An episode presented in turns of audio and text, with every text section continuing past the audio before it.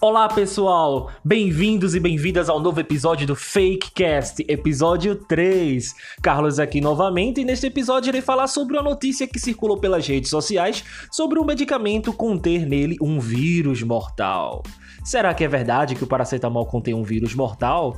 Hum, será? Vamos nessa.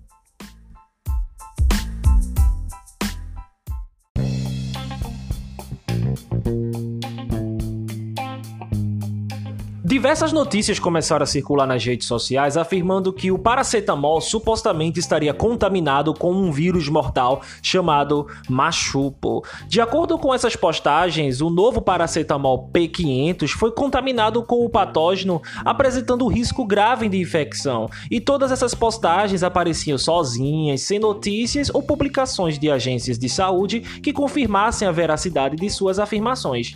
E o vírus machupo, ou vírus da febre hemorrágica boliviana é um vírus que causa diversos sintomas, incluindo febre, dores musculares, sangramento nas gengivas e convulsões. Esse vírus é contraído pelo contato direto, sendo transmitido principalmente pela saliva, fezes e urina de roedores infectados. E até o momento, as infecções pelo vírus só foram documentadas na América do Sul. Então, pessoal, vocês já devem saber minha resposta, não é? Se você pensou que eu iria dizer que essa notícia é falsa, vocês estão corretíssimos, porque o paracetamol P500 não contém nenhum vírus machupo dentro dele.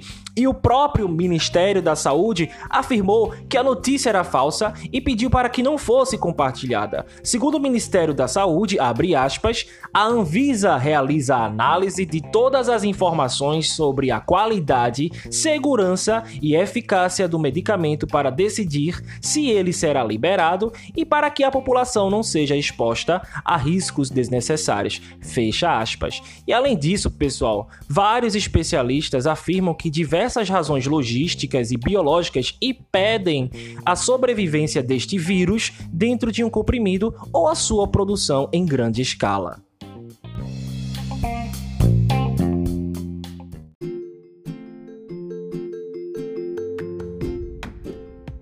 Então é isso, pessoal. Eu espero que vocês tenham gostado desse episódio do Fakecast. Eu agradeço a audiência de vocês e no próximo episódio, que não será comigo, vocês contarão com a presença do Edvan Santos, que irá trazer mais uma fake news para o nosso Fakecast. Então até a próxima. Tchau, tchau.